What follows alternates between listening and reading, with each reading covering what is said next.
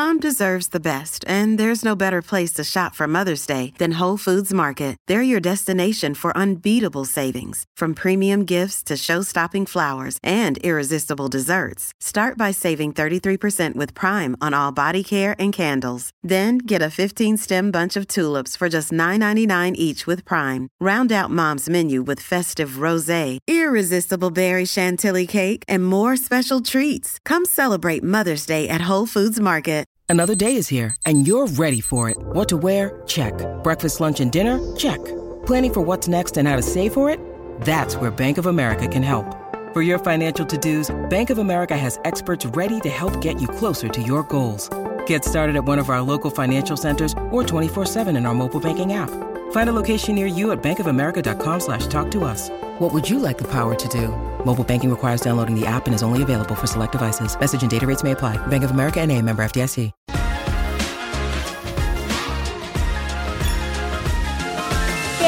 Corazones? ¿Cómo están? Bienvenidas a un episodio más de este podcast, El vuelo de una abeja.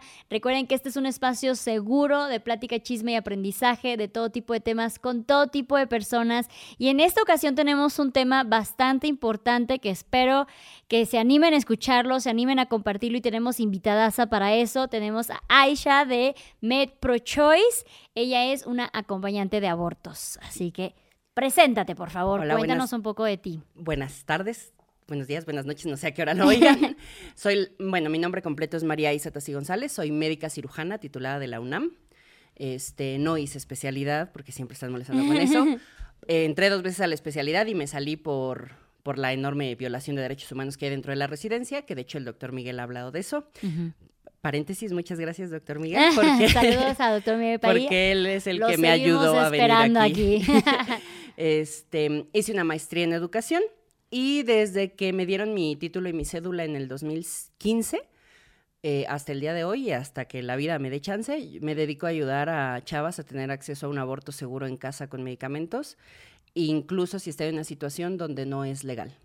Eh, y también me dedico a difundir información científica en redes sociales sobre abortos, sobre anticonceptivos, sobre control prenatal, sobre infecciones de transmisión sexual. Por favor, no les digan enfermedades de transmisión sexual, eso es muy estigmatizante. Son infecciones.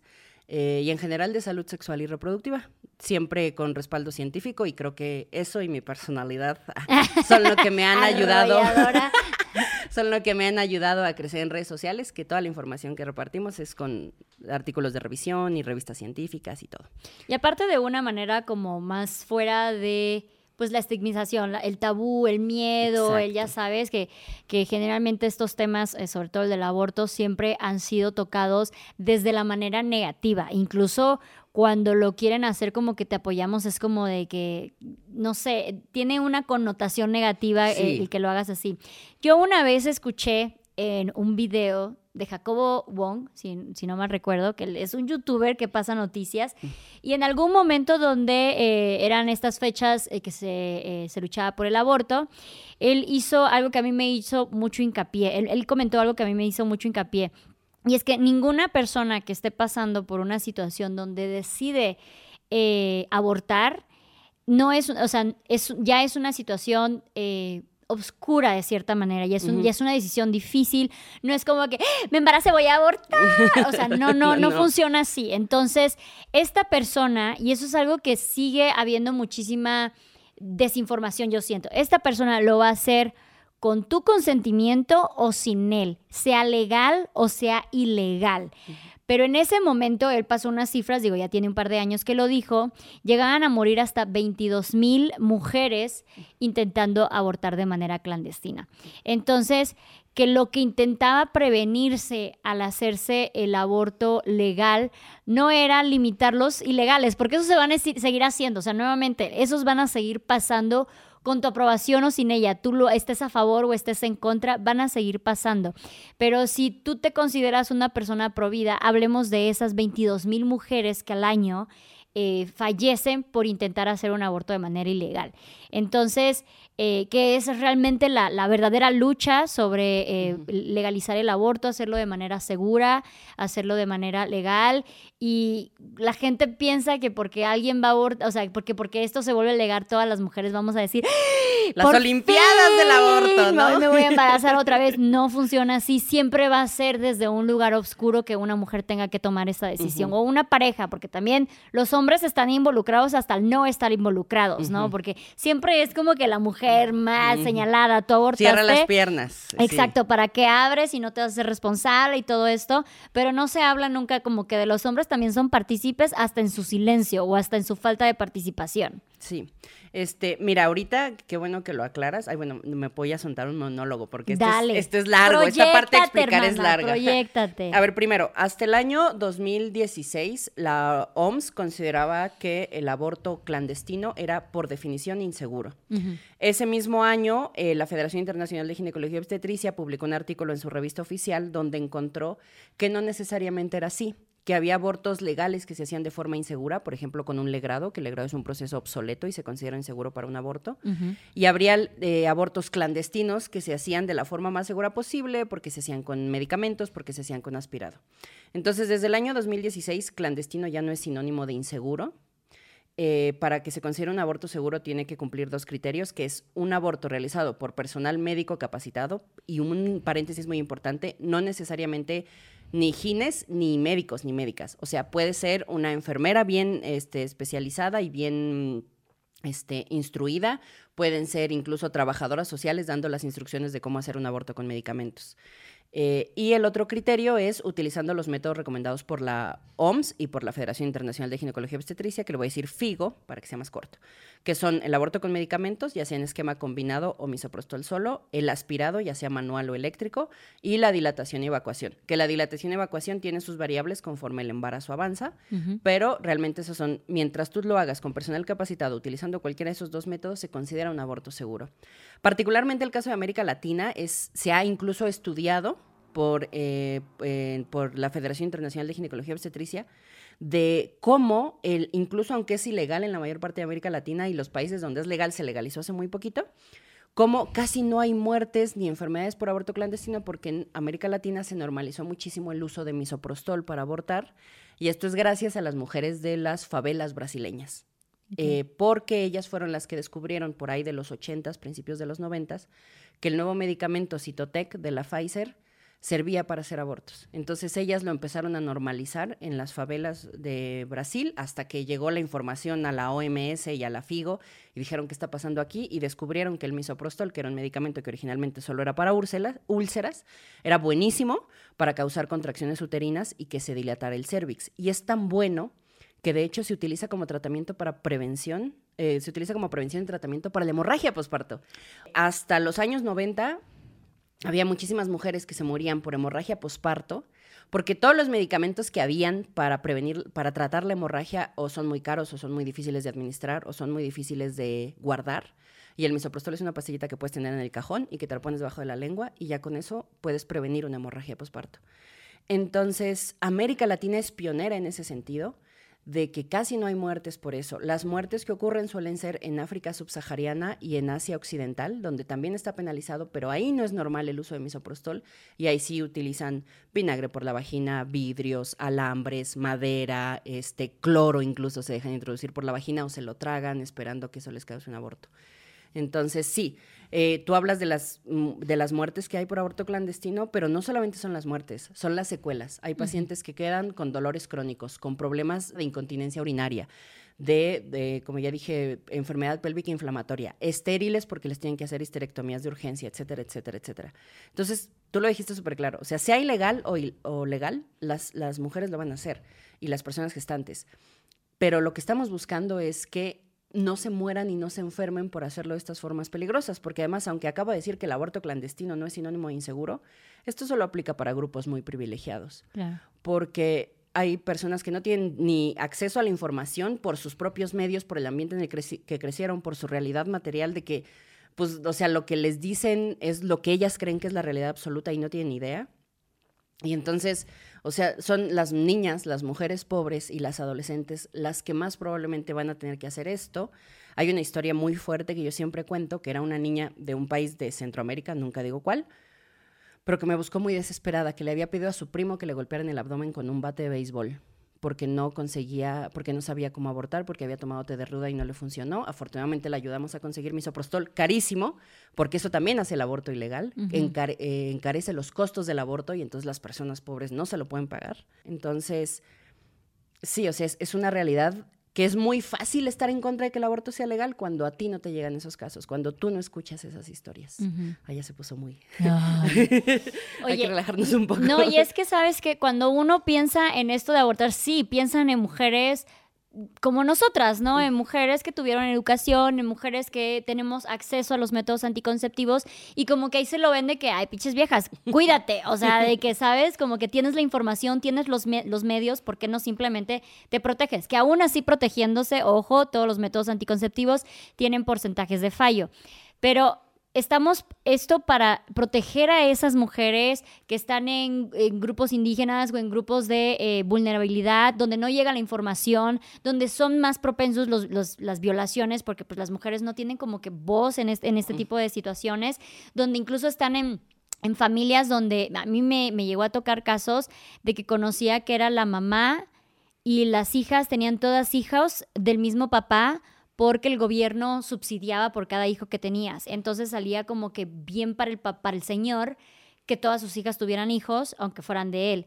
Entonces, este, son este tipo de situaciones donde debe de llegar este apoyo, donde debe llegar la facilidad de un aborto legal y, seguro. Sí, claro. Y por ejemplo, yo en mi, ahorita que contaste eso, yo en mi servicio social me llegaron unas historias. La que más recuerdo es una chava que nos decía que se cuidaba con el método del molcajete y nosotros, como el método del molcajete. Que después de tener relaciones sexuales se ponía un molcajete caliente y, lo, y molía aire, o sea, y moría el molcajete. Se, se acostaba y se lo ponía en la panza y ya, con eso ya no se podía embarazar poniéndose un molcajete encima de la panza y todo así. Y obviamente la atendimos ya que estaba embarazada. Claro.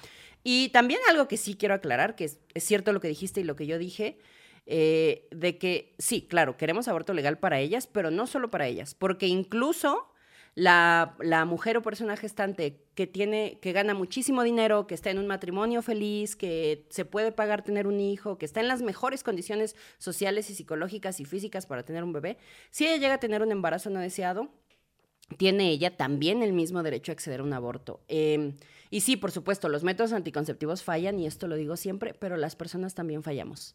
Entonces, yo no conozco un solo ser humano que no tenga más de 15 años, que nunca haya tomado una decisión enormemente estúpida e imprudente por un ratito de placer. Ya sea irte a emborrachar entre semana, ya sea salirte del trabajo para lo que sea. O sea, todas las personas hemos tomado decisiones imprudentes y estúpidas por un ratito de placer. Entonces, sí, claro, los métodos anticonceptivos fallan, pero a veces nos gana calentura. Yo lo puedo decir, a mí me ha ganado la calentura y me ganó a los 16 y me ganó a los 26 y a los 36 me va a ganar en algún momento dado otra vez. Y no es justo que por una vez que te ganó la calentura te quieran negar un servicio de salud, porque el aborto es un procedimiento médico y esto es así súper importante que no se nos olvide. Tú eres mamá, tú lo viviste. Todos los embarazos, deseados o no, ponen en riesgo tu salud física, mental y social. Por más que tú lo super desees y seas una persona joven y vayas a control prenatal, así se te puede complicar. Lo sé porque yo lo he visto. Lo viví cuando estuve en ginecología y obstetricia y solo roté ahí dos meses en el internado. Así de la nada se te complica un embarazo y si un embarazo pone así en riesgo tu salud cuando es un embarazo deseado, imagínate cuando no es deseado. Entonces, a veces interrumpir un embarazo es necesario para mantener tu salud física, mental y social. Claro. Entonces, es un procedimiento médico y del mismo modo en que nos parecería ridículo que queramos legalizar o prohibir un procedimiento médico como puede ser la apendicectomía, este, la prevención del cáncer de mama, nos debería parecer ridículo que quieran prohibir el aborto, que es un procedimiento médico respaldado por todas las instituciones de salud y de, derechos humanos del mundo. O sea, todas las instituciones seculares e internacionales abogan por el acceso a un aborto seguro casi siempre cuando alegan de que, pues bueno, ya a ti te tocó por tu calentura, te aguantas, ¿no? Es la vida de la criatura la que estamos luchando. Generalmente estas personas, no todas, pero muchas personas que no quieren un embarazo, que, que están teniendo un embarazo no deseado, no van a darle la vida de calidad que esa criatura se merece, porque tal vez no tienen los recursos económicos, porque tal vez no tienen la estabilidad emocional, eh, física, financiera, no tienen la relación, no tienen, están en, un, en una en un ámbito de adicciones, de alcoholismo, de lo que sea, o simplemente no quieren. Entonces, esos niños que se están obligando a que vengan al mundo, ni siquiera van a tener la calidad de vida que la gente está esperando. Porque luego siempre dicen, pues lo pones en adopción. Investiguen cómo son los chingados métodos, el, sistema de adopción. es horrible. El otro día, y no, bueno, Gaby no, no, me, no me va a pasar nombres, mis amigos, ellos eh, no quieren tener hijos, lo han dicho ya muchas veces de muchas maneras. Una de las primeras maneras que intentaron dar este comunicado para que la gente no los acosara porque no querían tener hijos era que no podían tener hijos, cosa que también es cierta porque, eh, bueno, ella tiene cosas de, de, las, de los huesos, ¿no? Literal, una persona le fue a escribir en Facebook que tenía ella el contacto de alguien en algún estado de México donde podía conseguir bebés de tres meses y que rápido, o sea, de güey, eso es trata de blancas, ¿te ubicas? Y que le empieza a decir de, de, persona, y le dice, güey, esto es trata de persona. Ay, no, bueno, no lo tomemos así, es para que tú puedas ser madre, que no sé qué sea. También el sistema de adopción es muy malo como para decir que es una excelente opción. Y, pero, además, o sea, la adopción es una alternativa a la maternidad, no al embarazo. O sea, o sea de ahí ya partimos mal, ¿no? Porque tú lo que quieres es interrumpir el embarazo, no necesariamente la maternidad. Y en segundo lugar, nadie habla de los problemas psicológicos tanto para el bebé como para la persona que dio una adopción. O sea, porque sí hay estudios de que por, por la bioquímica del embarazo puede ser muy dañino dañino a la salud mental dar en adopción y saber que fuiste dado en adopción. este, y ya por último, porque también a cada rato dicen los mal llamados pro no, pues es que hay que hacer más fácil la adopción. No, mijito, no necesariamente. Porque una vez que tú das a alguien en adopción, ya tienes patria potestad. Y no sabes ¿A qué estás exponiendo a ese bebé? O sea, el motivo por el que hay tantas, entre comillas, trabas para adoptar no es por joder, es por garantizar. Si aún así hay, hay un montón de historias de gente, es que me adoptaron y eran muy negligentes psicológicamente, físicamente conmigo, no me daban de comer, me servían al último las obras de los hermanos biológicos y aún, o sea, si hay historias así con, con, la actual burocracia, imagínate si fuera, se, regalan bebés al dos por uno. O sea, ¿a qué cosas horribles estaría sometiendo a esos bebés? Solo con tal de que no los aborten porque crees que la vida es sagrada desde la fecundación y que no sé qué tanto. Y tú dices, o sea, entonces no es que te importen las vidas. O sea, si estás dispuesto a que sea más fácil dar en adopción y regalárselo a quien sea, entonces no es que te importen las dos vidas. Tú nomás no quieres permitir que yo aborte, porque además hay, una, hay, una, hay dos connotaciones muy importantes del aborto. Uno es, las personas que abortan es porque se embarazaron, porque tuvieron relaciones sexuales. Y la, la, sexualidad, no como a las mujeres les va a gustar tener relaciones sexuales. No, eso es cosa de Porque nuevamente todo es siempre a las mujeres, el foco siempre es a, las, mujeres. ¿no? Entonces es todo este tabú de la sexualidad femenina que al día de hoy lo vivimos, ¿no? Y la otra cosa es, pero ¿cómo una mujer no va a querer ser madre? No, es que el instinto maternal, es que la maternidad es lo más sagrado y precioso. Y entonces, cuando tú eh, aceptas el aborto como algo normal, estás aceptando como normal que las mujeres disfrutan su sexualidad y que no todas quieren ser madres y que no existe, no existe el instinto maternal. Y eso la sociedad machista no lo acepta. No acepta esas dos realidades. Y por eso se penaliza el aborto, porque es una cuestión moral. Siempre al final es una cuestión moral. No una cuestión de salud, no una cuestión de ética. O sea, nada más es poder juzgar a través de la moralidad machista. El otro día, hace, hace un año, hice un video de una persona que iba por la calle preguntándole a la gente que si estaban a favor o en contra del aborto y que si estaban a favor, que si entonces estarían a favor de que los hombres, de que hubiera una ley para que protegiera a los hombres de abandonar a sus hijos, que no quisieran hacerse cargo de sus hijos, ¿no? Entonces es que dices de, güey, pues es que es lo, mismo, ¿no? Güey, yo me puse histérica, hice un video toda de que, o sea, neta estaba yo pero en rabia de, güey, ¿cómo puedes comparar estas cosas? Y recientemente el algoritmo decidió volverlo viral otra vez. Entonces, otra vez estoy leyendo la cantidad de comentarios machistas y pendejos, porque, o sea, porque neta son muy malos comentarios, donde no solamente obviamente eh, excusan únicamente a la mujer de haber sido responsable de ese aborto por haberse, por haber abierto las piernas, sino que también las responsabilizan de que ellas no le exigieron al hombre que se protegiera, ¿no? Porque obviamente son, son a bola inútiles, que no pueden ni por cuenta propia ponerse un chingado condón. Entonces, si es como que dices de, güey, qué injusta está esta situación de, de, de que todo siempre va a ser a la mujer, a la mujer, a la mujer. E incluso cuando es una pareja y una pareja decide en conjunto no tener al bebé, siempre se va a criticar a la mujer, siempre se va a ver a la mujer y la mujer es la que va a pasar, obviamente, por los efectos psicológicos, físicos. Eso otra vez es a las mujeres. Es a las mujeres. A mí me encantaría que la conversación fuera, güey, más educación sexual para todos, más métodos anticonceptivos para todos y que, bueno, que, que fuera menos si tendríamos que o no legalizar el aborto. Pero este no es el caso, porque muchos hombres o muchas personas en general no se quieren hacer responsables de su parte. O sea, para que pueda haber un feto fecundado, se necesitan dos personas, neta. O sea, no saben cuántas veces he agarrado yo mi dildo y no me embarazo, ¿eh? O sea, así no funciona. Se necesitan dos, personas y se les quita total responsabilidad a la segunda parte y siempre es a la mujer. De hecho, ay, quiero hacer aquí varios Ya me comentarios. emputé. no, sí, es que esto. Mira, a ver, lo primero, los movimientos mal llamados pro vida normalmente están liderados por hombres. O sea, en México, Eduardo Verastegui con sus. Por cierto, si alguien ve su película de Inesperado, está llena de mentiras, así, absoluta y completamente llena de mentiras. Es- es- la información sobre cómo es el proceso médico, sobre los riesgos, es completamente falsa. Pero bueno, en general, en América Latina son hombres. ¿Y quiénes lideran los movimientos en favor de que el aborto sea legal? Las mujeres y personas gestantes. ¿Por qué? Porque es muy fácil estar en contra del aborto cuando lo único que tienes que hacer para crear un nuevo ser humano es tener un orgasmo dentro de una vagina. ¡Wow! ¿No? El trabajo más difícil del mundo.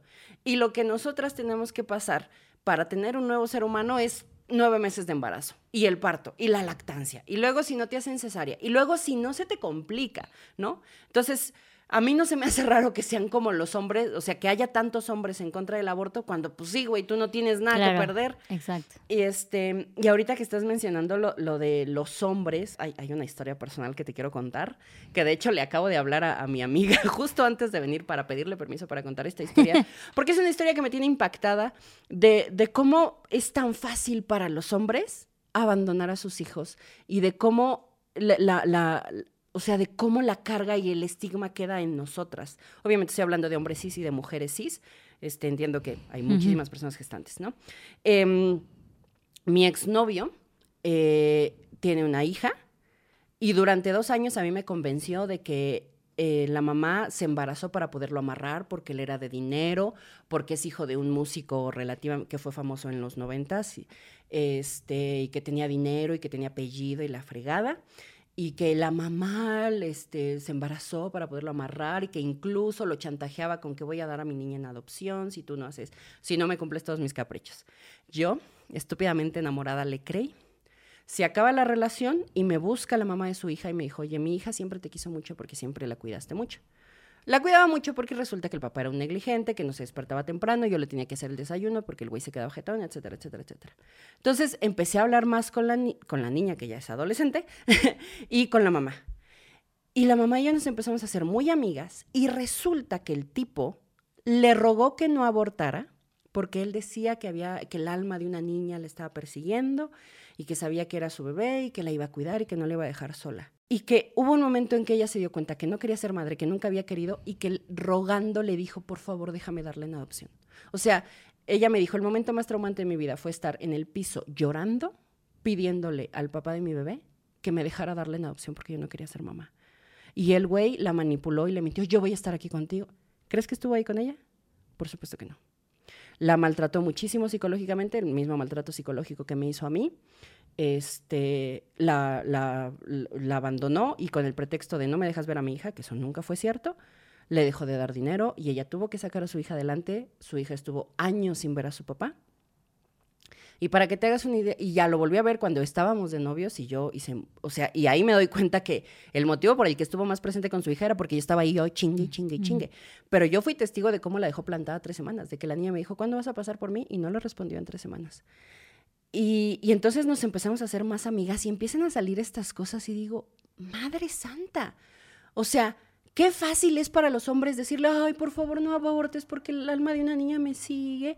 Y después lavarse las manos y dejarle a ella toda, toda la carga emocional y física y social de que ella empezó a estudiar historia y se tuvo que salir, ahorita está estudiando psicología, o sea, ahorita su hija es el amor de nuestra vida, o sea, pero, o sea, fue una cosa súper difícil, o sea, y encima, o sea, el papá, y esto no es broma, le robó a su hija, le robó un colchón que yo le regalé, que fue un lío poderlo recuperar, y además le robó dinero, porque le compramos, o sea, le comprábamos cosas y él me decía a mí, no, pues es que solo le vamos a, esto ya es un chisme muy personal, pero es que quiero, es que quiero, es que quiero que vean el contexto del nivel de cómo los hombres se pueden lavar las manos. O sea, ella le, daba dinero a él para que le comprara cosas a la niña y él se lo quedaba y a mí me decía que ella no le daba nada. Y entonces es así, una historia de pero ¿cómo es posible que ustedes puedan ver estas historias de lo fácil que es lavarse las manos como hombre de un embarazo, de lo poco que tienen que perder ellos con un embarazo? de, cómo nosotras lloramos, de cómo nosotras perdemos nuestra dignidad, nuestra vida, nuestras idas al antro, nuestras, nuestras amistades. Y, ay, ya quiero llorar, perdón. Es que me da mucho coraje porque ahora ella es muy amiga mía, yo soy muy amiga de la niña y, esa, y es así de, es que por esto hago mi trabajo. Porque muchas chavas o sea, me dicen, es que mi novio lo quiere tener, pero yo no quiero, no te apures, lo hacemos todo escondidas, es tu decisión, no la de él. Tú tienes muchísimo que perder y él no. Sí. Porque además socialmente, ¿no? Hasta creamos el concepto de mamá luchonas, porque nadie va a hablar de los papás abandonadores. Claro. Y entonces es así como de, güey, no, o sea, el aborto está, sucede, el, embarazo sucede en mi cuerpo. Yo soy la que tiene que perder, yo soy la que va a decidir, yo y un profesional de la salud en un consultorio. Nadie más, ni las leyes, ni la iglesia, ni el Estado tiene que opinar en qué voy a, a qué procedimiento médico me voy a arriesgar o no. Yo soy la que decide y nadie más. Y eso es algo que siempre ponen sobre la mesa de qué pasa si él sí lo quiere tener pobrecito y este y ella no, o sea, ¿a quién protegemos? Güey, a ella, por lo que mismo dices, porque la que tiene que perder todo es ella la que se va a chingar su cuerpo emocional, física, financieramente, va a ser ella.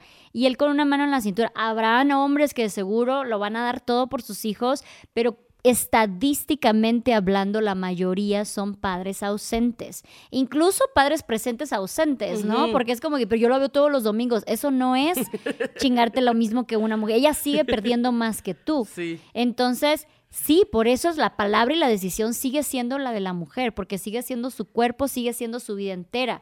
Porque incluso si una madre decide, ella, te dejo al niño entonces y yo me voy, me desaparezco, ella va a ser señalada por el resto de su vida. ¿Sabes? O sea, no, no es como que un hombre se puede olvidar y pues ya X, o sea, ay, ella no me deja verlo. Y así se la pasan. Entonces, por eso siempre va a haber una, una, pues sí, es una preferencia a que la mujer va a ser la que va a decidir sobre su cuerpo. No tiene nadie por qué más eh, decidir sobre eso. No, y aquí ah, lo que te comentaba hace ratito, que sí me gustaría tocar este tema, porque este, hay una persona en TikTok.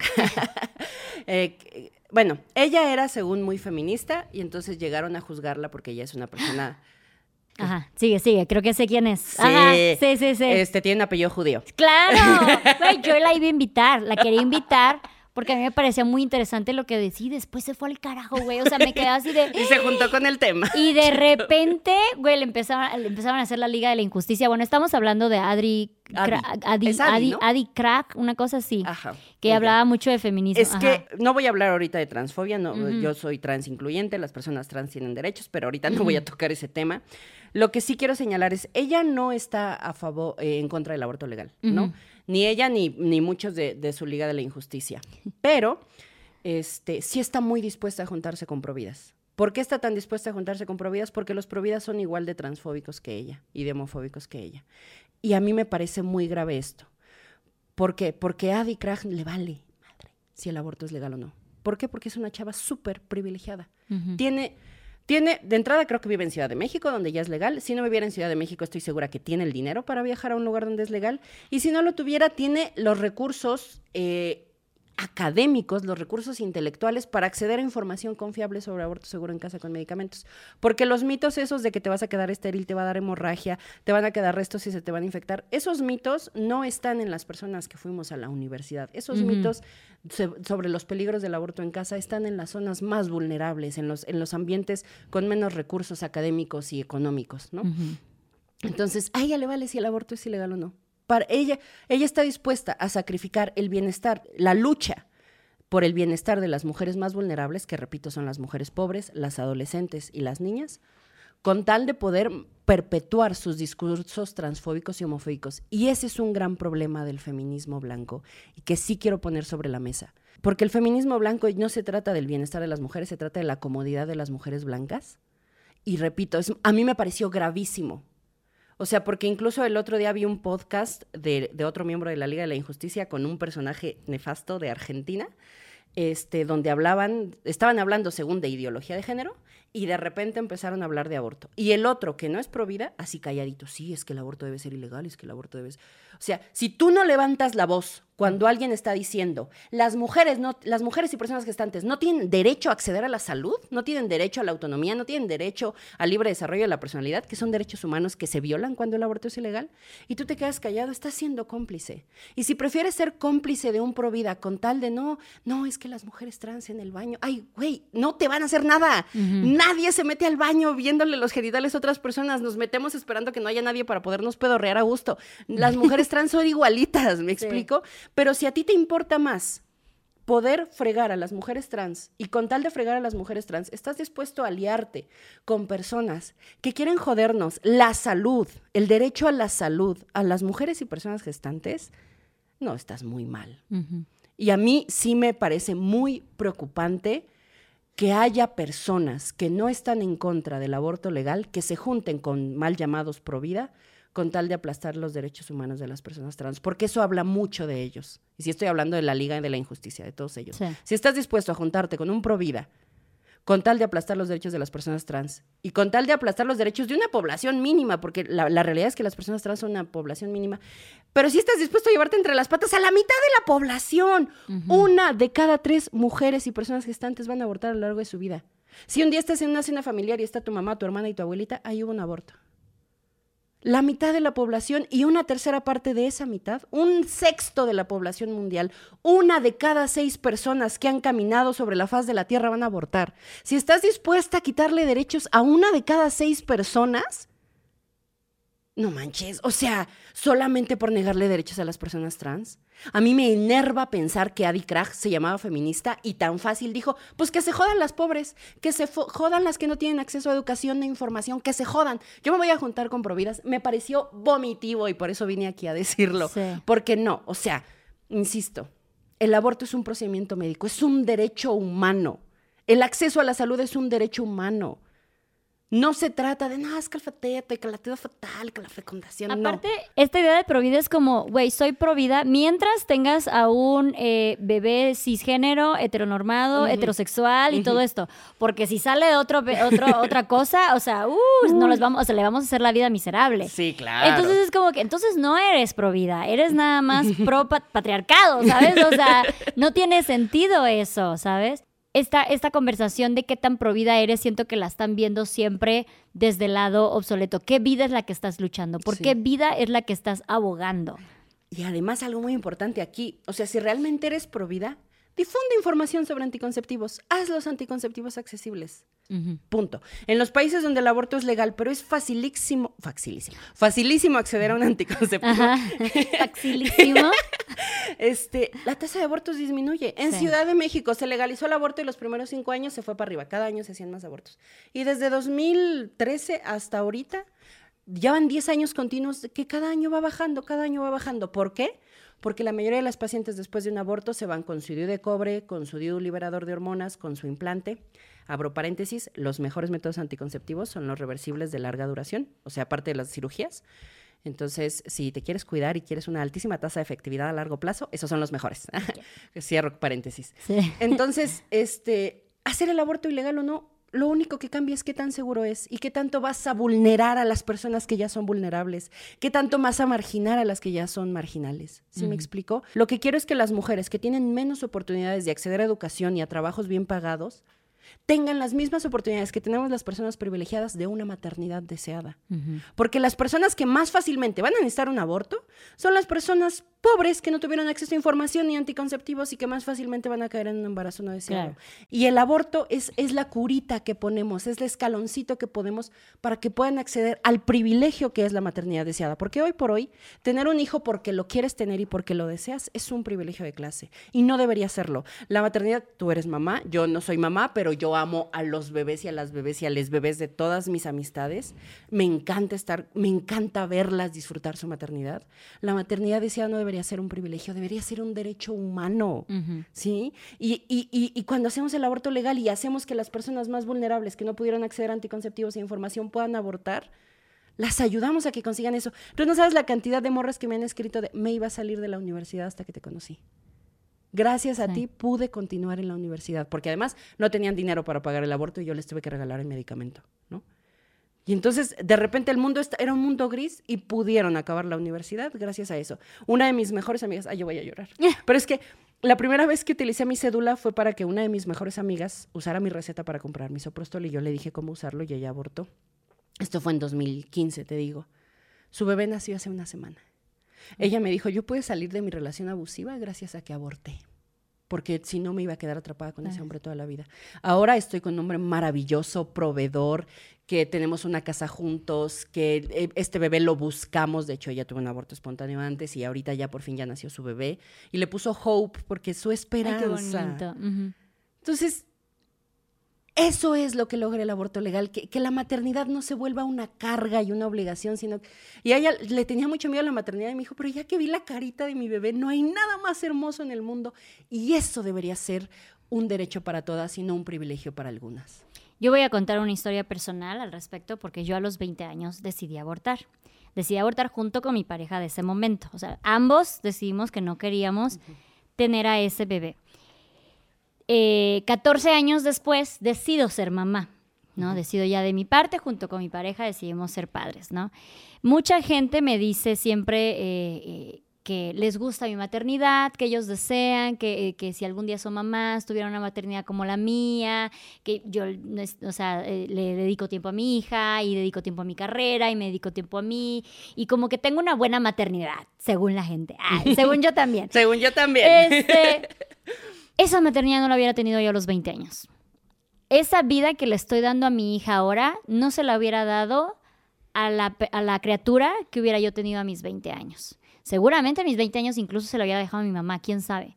Yo no hubiera viajado por el mundo, yo no hubiera tenido la vida que tengo ahora si hubiera tenido esa criatura a mis 20 años. Seguramente si lo hubiera, si lo hubiera tenido hubiera sido el amor de mi vida, porque es muy difícil que una mujer, es muy raro que una mujer diga, a pesar de que yo, yo soy muy consciente de que yo odio la maternidad, eh, está muy cabrón que yo llegue a decir no amo a mi hija. Se vuelven los amores de tu vida automáticamente, ¿no? Y seguramente lo hubiera sido. Pero no hubiera yo tenido ni, las mismas oportunidades para mí, ni las mismas oportunidades para ese bebé. Porque yo no estaba preparada, no tenía estabilidad financiera, no tenía estabilidad emocional, no quería. Entonces, dentro de mi privilegio, pude abortar. ¿Qué pasó? Que 14 años después estoy teniendo una maternidad deseada con muchos privilegios porque pude yo viajar, pude educarme, pude nutrirme, pude trabajar para poderle ahora sí como que con todo este equipo criar a mi hija. Y eso que lo estoy haciendo eh, sola, porque nuevamente volvemos a lo mismo. Tenía yo una pareja que gritaba a los cuatro vientos que él también quería ser papá. ¿Y qué pasa? Con una mano en la cintura. Ahí ya está. O sea, ¿sabes? Entonces, eh, pero gracias a que yo ahora sí tuve una maternidad planeada, tuve una maternidad deseada, aún así la tenga sola, la puedo llevar a cabo de una manera correcta, vaya, de una manera eh, privilegiada, de una manera, este, pues con las bases de valores, de educación, de crianzas, etcétera, ¿no? Eso no hubiera pasado hace 20 años. Ah, bueno, a los 20 años que sí son casi 20 años. Ay, qué fuerte. Eso no hubiera pasado en ese momento, ¿sabes? Eh, y, y a eso se le priva a mucha gente. Y no solamente era privarme a mí, era privarle la vida a esa criatura que es la vida que está teniendo Gaia ahorita, ¿sabes? Porque insisten en que tengamos los bebés pero no piensan en la calidad de vida que les vamos a poder otorgar, si nosotras nos tenemos que salir de estudiar, si, nos si no nos podemos preparar, si estamos en una relación abusiva, etcétera. O sea, no le vamos a dar esa calidad de vida. Porque además hay, algo que me encanta, que dice, no, es que yo, el primo de un amigo fue mamá a los 15 y ahora es multimillonaria. Sí, mi hijo, sí, sí, sí, y Steve Jobs empezó en su garage, ya todos sabemos eso. Pero la, realidad no es así, la realidad es, que hay un círculo vicioso de la pobreza y una parte importante del círculo, círculo vicioso de la pobreza es el embarazo adolescente. Y el embarazo adolescente por sí solo es un círculo vicioso de la pobreza. Yo tengo un caso de que, tengo, o sea, mi, mi, mi familia materna, desgraciadamente, es la típica familia mala mexicana del, del padre de mi abuelo que golpeaba a mi abuelita y que tomaba mucho alcohol y que le ponía los cuernos. Bueno, todas esas cosas feas, no quiero hablar mal de él, pero es la típica familia así, ¿no? Y entonces mi abuelita fue mamá súper joven y una de sus hijas fue mamá a los 16 y ese hijo que tuvo a los 16 fue papá a los 17 y su hija fue mamá a los 13. ¿No? Con una línea enorme de, abandono paterno y etcétera, etcétera, etcétera, etcétera, etcétera. Entonces, es así como, la realidad no es, no es el, que, todas las que los bebés siempre son una bendición. La realidad es que hay personas que un embarazo les arruina la vida, les arruina la única oportunidad que tenían de salir del círculo de la pobreza el que estaban atrapados. Yo te acabo de contar que yo hice muchas estupideces cuando era adolescente y jamás en la vida tuve miedo de un embarazo no deseado, porque a mí a los 16 años mi papá agarró y me dijo, el otro día encontró un condón en el bote de basura, y yo roja, ¿no? Me dijo, si un día te embarazas, vamos y abortas. Eh, eh, mi papá, digo, eran las únicas herramientas que tenía, luego no, sabe comunicarse, pero él me dijo, jamás te vas a... Y en ese entonces el aborto no era legal en Ciudad de México. Me dijo, jamás te vas a enfrentar a un embarazo no deseado. Yo voy a ayudarte a que no pases por eso sola. Y eso que, esa paz que yo sentí toda mi adolescencia, esa paz la debería sentir todas las personas que nos podemos embarazar en todos los momentos de nuestra vida. El saber que nunca, o sea, literal, nunca me voy a enfrentar a un embarazo no deseado. O sea, en el sentido de tenerlo que llevar a término. Porque de que pues te cuides y te falla. El otro día me escribió una chava y así hasta coraje me dio que me dijo, es que llevo cinco meses tomando las pastillas y tengo 12 semanas, no sé qué pasó cinco meses usando las pastillas todos los días y algo salió mal y le falló. Y ahí van estos güeyes a decir, oye, es que ¿por qué no te cuidas? Pues porque me cuido y pasan estas cosas, ¿no? Exacto. A mí me da muchísimo coraje que todos los métodos anticonceptivos estén únicamente enfocados en las mujeres. Me da una rabia. En algún momento estaba yo haciendo destete y estaba pasando por toda la depresión este, post-destete, que también te joden los nervios, las hormonas, llorando todo el tiempo, dolor, mastitis, etc.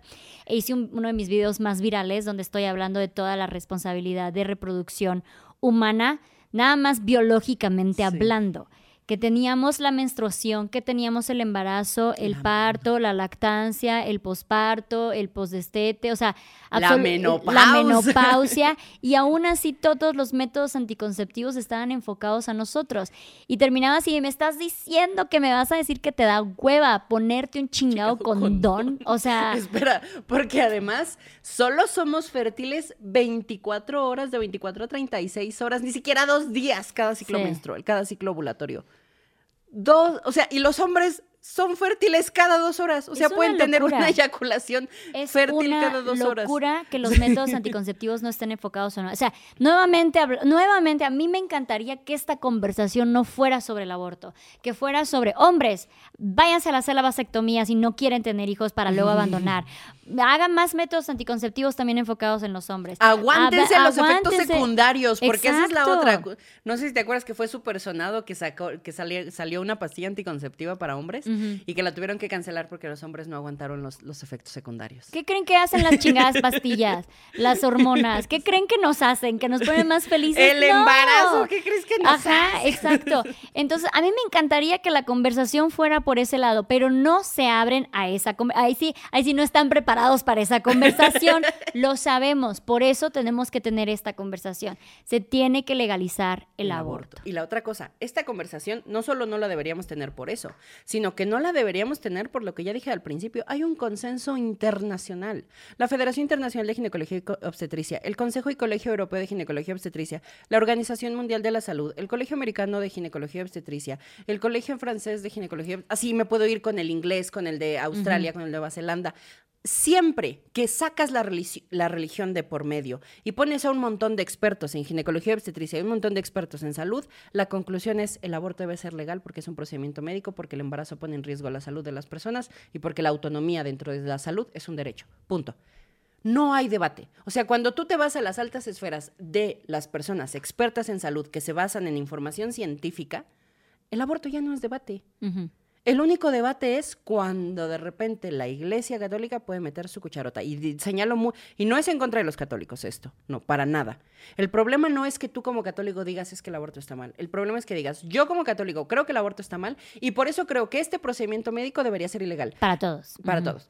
Nos parecería ridículo que los testigos de Jehová quisieran hacer una ley en contra de las transfusiones de sangre. Nos parecería absurdo. O que los musulmanes quisieran hacer una ley en México para que la circuncisión fuera obligatoria. Nos parecería ridículo que quisieran meter una visión religiosa en un tema de salud.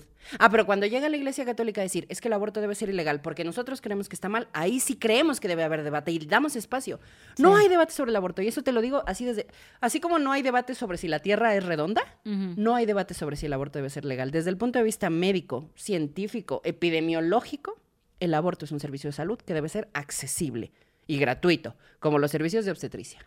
Me encanta, me encanta que, metiste a las otras religiones porque es, 100% verdad.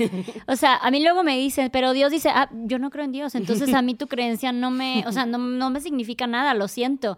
Y se súper ofenden, ¿no? O sea, porque, o sea, se ofenden que yo no crea en sus creencias, pero ellos sí pueden no creer en las mías, ¿sabes? Entonces, como que de, güey, ¿qué pedo? Háblanos un poquito, eh, ya hablando como médica, la onda del feto, porque para mucha gente que igual no tiene todavía toda la educación, todo el conocimiento, todavía sienten que literal las imágenes providas ya casi te ponen un niño de dos años adentro con televisión y todo.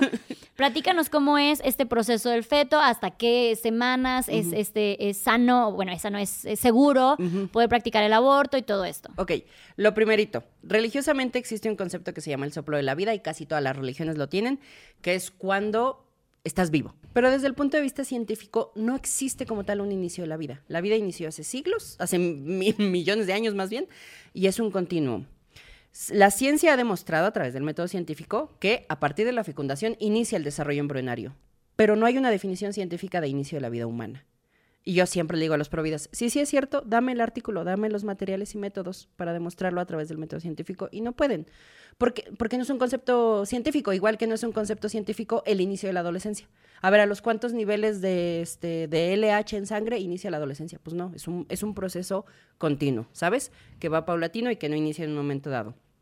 Entonces, eh, de entrada han de saber, la mayoría de los abortos se hacen en el primer trimestre, porque afortunadamente ya hay pruebas de embarazo que ni siquiera tienen que esperarse a que tengas un retraso. Te los puedes hacer el día que te iba a llegar la menstruación y son muy confiables. Y entonces, más o menos el 93% de los abortos que se hacen en todo el mundo se hacen en el primer trimestre. Eh, que es antes de las 13 semanas. Que por cierto, que Ciudad de México tenga aborto legal hasta las 12 semanas es algo completamente político. no tiene ninguna razón médica. El primer trimestre acaba a las 13 semanas. Se considera que es un embrión hasta las 7 semanas con 6 días y que es cuando acaba la eh, organogénesis. Y a partir de las 8 semanas y en adelante hasta que nace se llama feto, que es cuando los órganos ya están en su lugar cuando ya todas las células están especializadas y ya no más falta que crezca y empiecen a funcionar, ¿no? Este, que muchas providas dicen, no, pues es que ya, ya se acabaron de formar los órganos. Y yo, sí, mija, pero si naces a las ocho semanas no puedes ni respirar. o sea, hay un motivo. Yo nací a los siete meses y aún así no tenía formada el no sé qué aparato respiratorio. Sí, los pulmones. sí sé, pero no vamos a entrarnos con, cosas técnicas. Este... Y bueno, hay una cosa que se... Que, no, es que le empieza a latir el corazón a los tres días. No. Es un proceso o sea, desde el punto de vista fisiológico, embriológico, es mágico. Si tú agarras y pones células embrionarias en una caja de Petri con material de cultivo, en pocos días vas a empezar a ver las mismas señales eléctricas que verías dentro del embarazo. Por eso no es un corazón, es parte del desarrollo y es un proceso impresionante pero no es un corazón. De hecho, la propia, el, Colegio Americano de Ginecología y Obstetricia tuvo que decir, dejen de decir que es latido, porque el latido como tal es hasta que se forman las cuatro cámaras y están del corazón y están las válvulas, ¿no? Las responsables de que se oiga tú, tú, tú, eh, antes de eso, es actividad cardíaca. Y sí, son células que más adelante se van a especializar en ser, en, en ser un corazón, pero ahorita no son un corazón. O sea, no pasa sangre por ahí, no bombean nada, está apenas formándose. Y por ejemplo, en Texas pasaron una ley del latido del corazón que los médicos se pasaron por el arco del triunfo porque técnicamente, desde el punto de vista médico, no es un latido cardíaco. Entonces, sí, efectivamente, te digo, a los 21 días empieza a formarse esa imagen que si tú la ves en el microscopio se ve así. Y es, y es impresionante. A mí como médica me fascina la fisiología del cuerpo humano, me parece mágica y el embarazo es un proceso complejísimo, bellísimo, pero que debe ser deseado. Entonces la mayoría de los abortos se hacen así y además los abortos, ese, ese como 7% que se hacen después de las 13 semanas, más del 80% de esos, de ese 7%, se hacen entre las 13 y las 16 semanas, porque son la típica persona de, es que soy irregular. Y apenas me di cuenta, ¿no? Y a mí me tocó, por ejemplo, ayudar a una señora que tenía 18 semanas y me dijo, es que creí que era mi menopausa.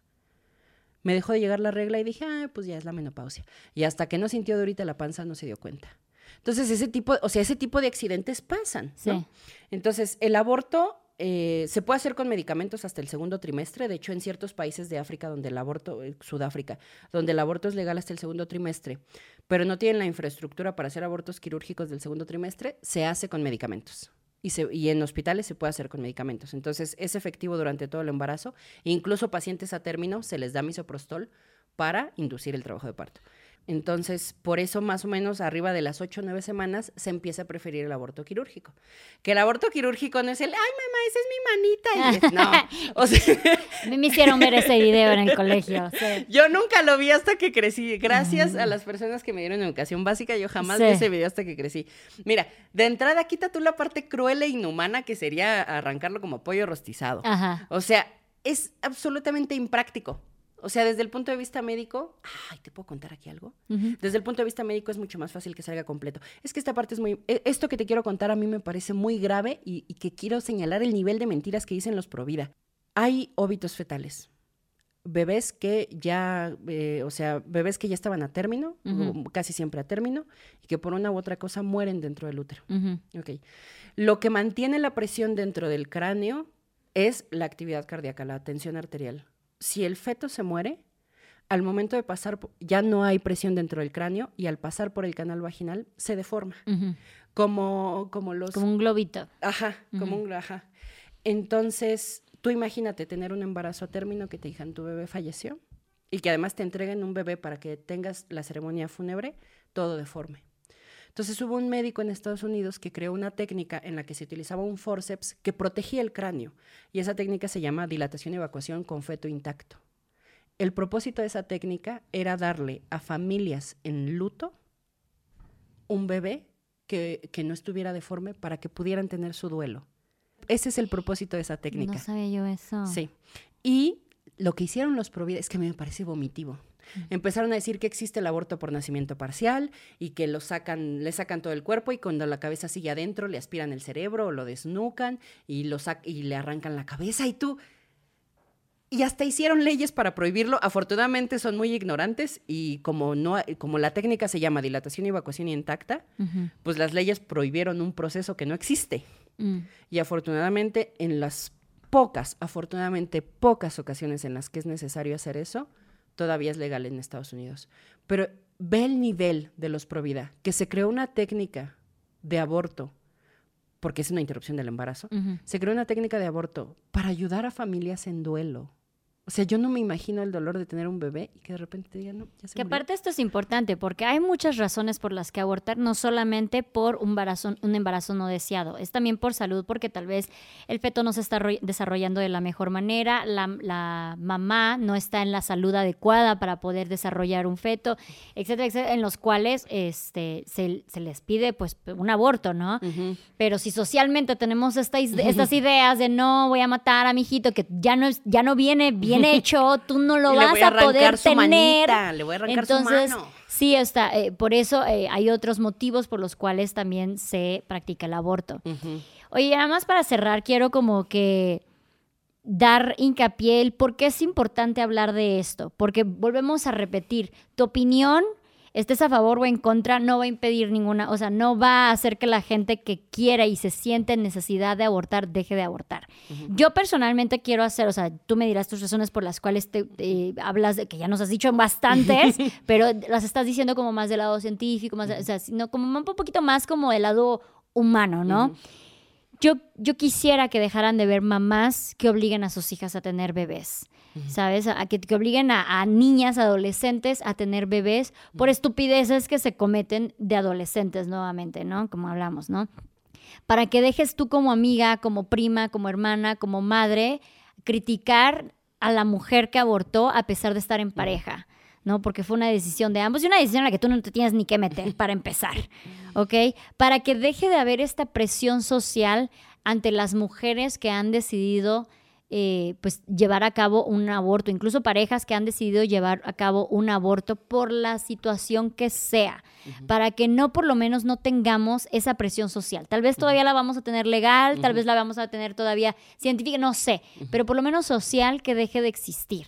¿no? Para mí eso es como que importante que, empecemos a poner estas eh, pláticas sobre la mesa y que se empiece a difundir más el por qué eh, científicamente comprobado, en el lado médico está apoyado, todo eso, y que nada más dejemos y soltemos nosotros nuestras creencias religiosas, sociales, la abuelita se va a enojar, lo que sea, porque al fin y al cabo es tu cuerpo el que va a pasar por todo el proceso, el que va, eh, es una criatura que va a venir sin ser deseada, que no va a venir en, las, en la calidad eh, de vida que debería de venir, este, y por todas estas cosas que a mí me gustaría que dejáramos de insistir en que la gente no debe de abortar. Y si tú piensas que no deben de abortar, entonces también incúlcale a los hombres que existen métodos anticonceptivos, porque ellos son los que pueden embarazar a más gente que aparte que tú te puedas embarazar, ellos pueden embarazar a muchísimas más mujeres de las que tú te puedes embarazar por vez.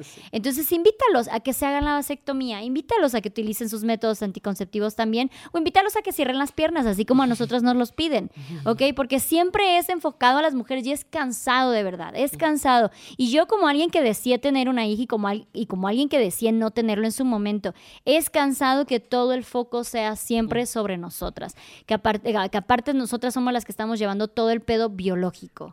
Desde el punto de vista humano, ¿por qué el aborto debe ser legal? Porque es que es una invasión a mi privacidad, es una invasión a mi salud.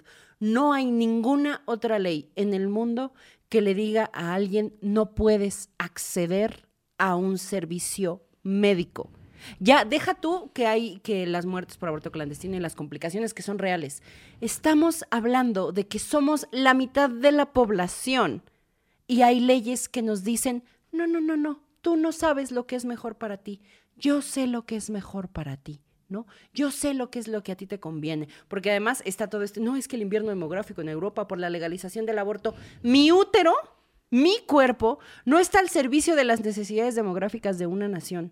Yo voy a tener hijos no porque, por, porque, ¿y quién va a pagar las pensiones y quién va a pagar las jubilaciones? No. Yo voy a ser mamá el día que yo quiera, cuando yo quiera, como yo quiera y con los hijos que yo quiera. No puedes negarme ese derecho a vivir mi vida como a mí se me da la gana. No hay ninguna otra ley que penalice un procedimiento médico y esto no lo puedo decir suficiente. Imagínate que hubiera una ley que prohibiera los exámenes de próstata para prevenir el cáncer de próstata. Nos parecería absurdo, ridículo, ni siquiera lo pondríamos en la mesa. Pero como el aborto se trata de nuestra sexualidad y de nuestra maternidad, todo el mundo cree que puede meter su cuchara en un tema que debería quedarse en el consultorio médico de la persona embarazada y de la persona personal de salud que la va a atender.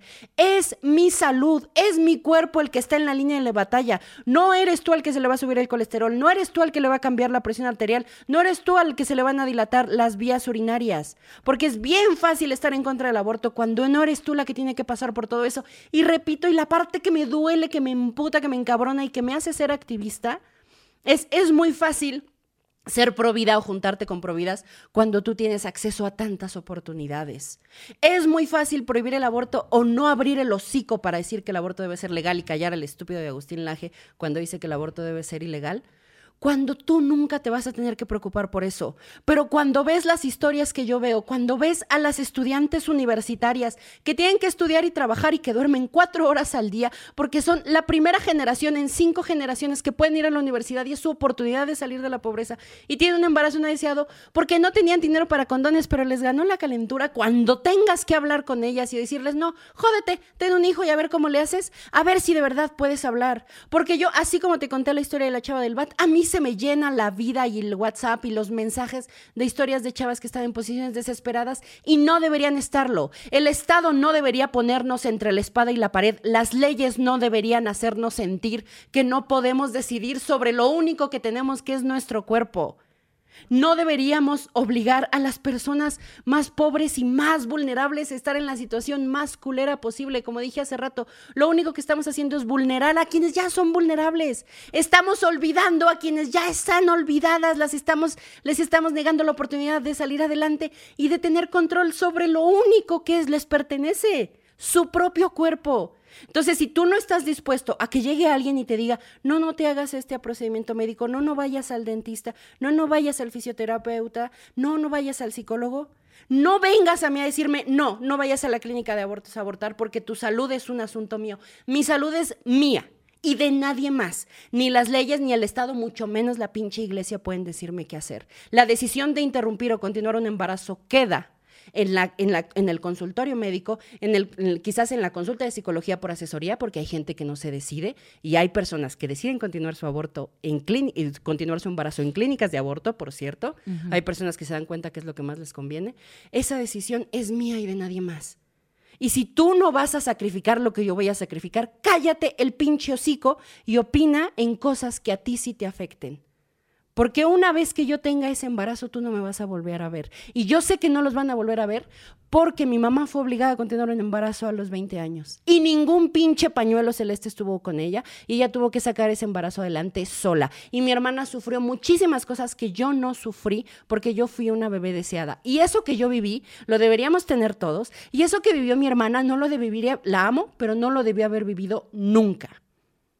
Entonces, si no vas a sacrificar, si no vas a perder nada, cállate. Punto. Me encanta eso. Oye, si nos están escuchando eh, mujeres, chicas, personas gestantes que están en una situación en la que quieren abortar, ¿a dónde pueden recurrir?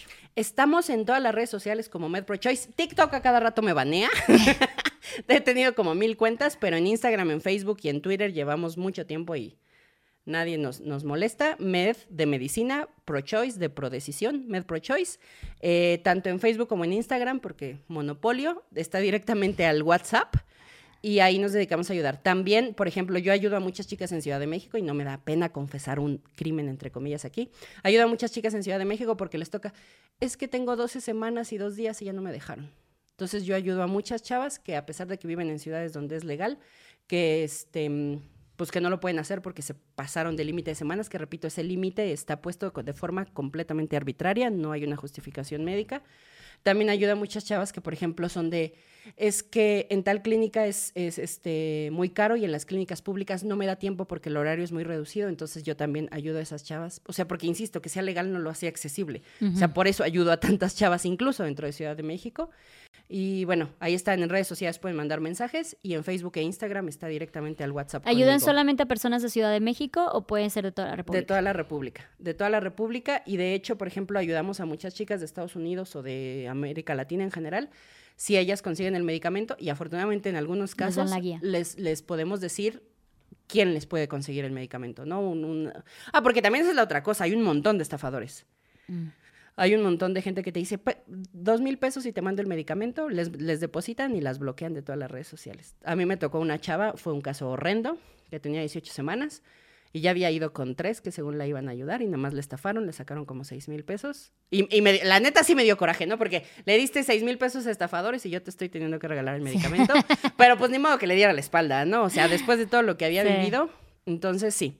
Este, ahí estamos y ahí nos dedicamos a ayudar y además difundimos información sobre anticonceptivos, ¿no? O sea, de hecho yo siempre lo que les digo es, el, el principal cuidado posaborto es iniciar anticonceptivo. De preferencia los reversibles de larga duración que dije hace rato, DIU de cobre, DIU de cobre o de plata, DIU liberador de levonorgestrel, mejor conocido como Mirena, o el implante, el que va de- debajo Yo del tuve brazo. El el implante. implante. Divino. Este, mm, de, sobre de eso hablamos de ITS, me llegan muchas chicas que están, es que me salió una verruga y yo, a ver, tranquila, las cepas que causan verrugas no, no son las que causan el cáncer, eres joven e inmunocompetente, entonces seguramente va a tener una regresión, pero le tienes que dar seguimiento. Y además el 85% de las personas con vulva en algún punto de nuestra vida vamos a tener BPH. Entonces, no te estigmatices, no creas que eres una PUTA, que si lo eres tampoco tiene nada de malo, pero no te sientas mal por haber tenido una ITS.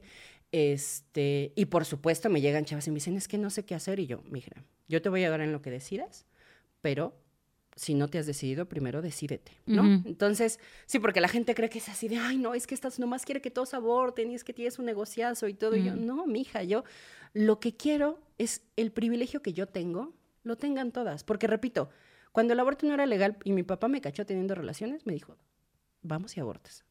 Cuando ya después se hizo legal en Ciudad de México. Ya después entré a medicina y, me pu- y pude acceder bien fácil a los anticonceptivos. Ah, porque todo el mundo dice, es que en México los anticonceptivos son gratis. A ver, en serio, ve. Ujú. En serio, consigue gratis anticonceptivos en México a ver si es tan fácil, ¿no? Porque es que fui a la clínica y no había DIU, es que no tenían condones. Y además, o sea, entrando en medicina, te digo, me pusieron el DIU y además yo tuve la oportunidad de que me operaran para no tener hijos a los 23 años. Porque pregúntale a las personas que no queremos hijos, Sí. que tenemos vulva, que tenemos útero, este, me quiero operar, 23, te 27, 28. Tienes que tener dos hijos, tienes que tener tres hijos. Sí. ¿Qué tal si luego te casas y tu esposo quiere hijos? Sí, ese es otro. Se me, se me. Siempre nos dicen de si no quieren tener hijos, opérense. No te dejan. No te dejan. O sea, literal te, te piden primero que tengas hijos. A veces te piden incluso el consentimiento de De tu pareja.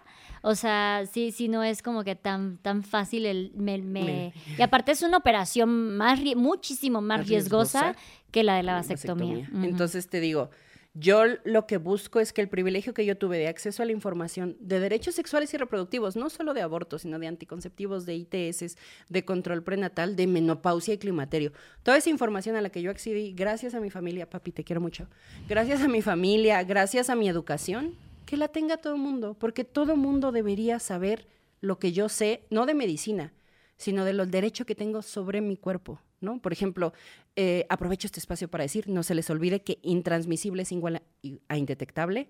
Hay mucha gente que todavía habla, no, es calcida y que no sé qué. Acuérdense que hoy por hoy, una persona VIH positiva que te lleva su tratamiento antirretroviral este, adecuado y que tiene copias indetectables, no puede transmitir el virus.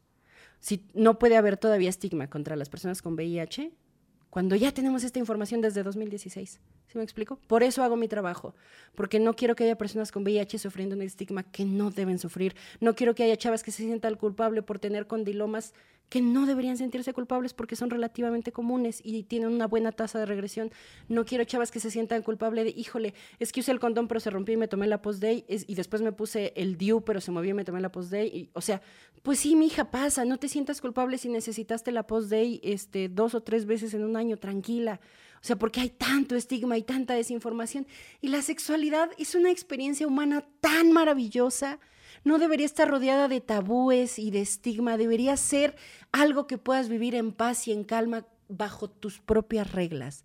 Nadie te debería arrebatar el derecho de disfrutar tu propio cuerpo. Coge, mija, disfrutas tu sexualidad, tócate.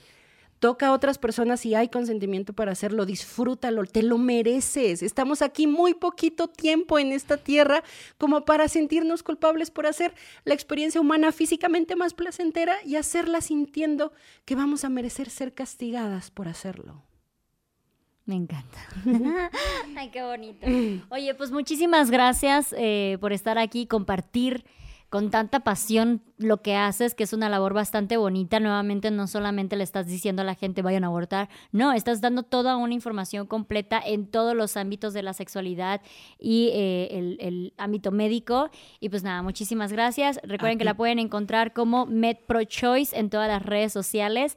Y muchísimas gracias a todos ustedes por haber visto y escuchado este episodio. Espero que les haya gustado. Recuerden que este es un espacio seguro de plática, chisme y aprendizaje de todo tipo de temas, con todo tipo de personas. Si les gustó, no olviden apoyarnos con un comentario, un like, compartir, suscribirse, darle a la campanita en YouTube, darle seguir en Spotify y nos vemos en el siguiente episodio.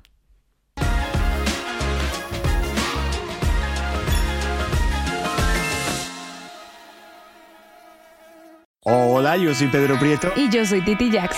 Y juntos hacemos el podcast auténtico. En donde hablamos acerca de todo. Hablamos de tu expareja, Tu soltería, de tu matrimonio tu paternidad, y todo esto. con tu pareja. Tienes que escucharnos en cualquier plataforma de audio. Y no te olvides que aquí se tratan temas que tú también piensas y no te atreves a decir.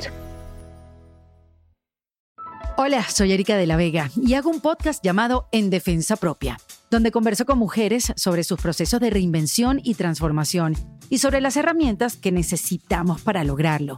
A través de las historias que escucharás en En Defensa Propia, conseguirás la inspiración y la motivación para reconectar con tu poder interior, cambiar tu actitud hacia los cambios y así poder diseñar la vida que quieres vivir. En Defensa Propia. Puedes escuchar En Defensa Propia en todas las plataformas de audio.